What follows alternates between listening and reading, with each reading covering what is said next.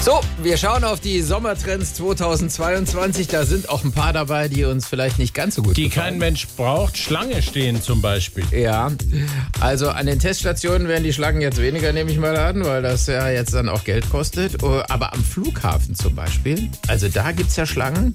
Und wir hoffen, dass das in den nächsten Wochen besser wird für alle die, die auch in den Urlaub fliegen wollen demnächst. Aber wie immer bei neuen Trends, wenn wir vom Trend Schlange stehen sprechen wollen. Ja, manche Leute übertreiben es auch beim Schlange stehen. Boah, Oh, die ist aber schön lang. Hallo zusammen. Ey, was ist mit dir los, Alter? Das ist Waldemar Wartemar. Er ist professioneller Schlangensteher. Herr Wartemar, wie sind Sie denn zu diesem ungewöhnlichen Hobby gekommen?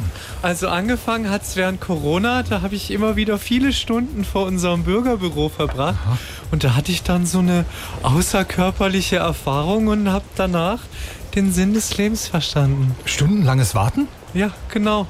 Das heißt, Ihnen macht das Spaß. Ja, sicher. Ich komme da richtig runter. Man lernt Leute kennen, die sind dann zwar oft wütend, aber für mich ist das wie Urlaub.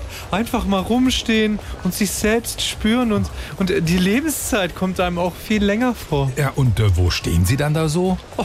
Oh, na, vom Freibad, in der Kantine, wenn's Currywurst gibt, beim 9-Euro-Ticket am Bahnhof vor dem Schalter und jetzt natürlich bei den Teststationen. Da klappt die Umstellung ja überhaupt nicht und man wartet stundenlang. Das ist echt toll, aber das geht mir trotzdem noch zu schnell. Ah, Und ja, wo kann man denn noch länger warten? Na, am Flughafen, da gehe ich jetzt hin. Ah, geht's eine Woche nach Malle, hä? Nee, da stehe ich jetzt eine Woche. Mehr Spaß am Morgen. Einfach SWR 3.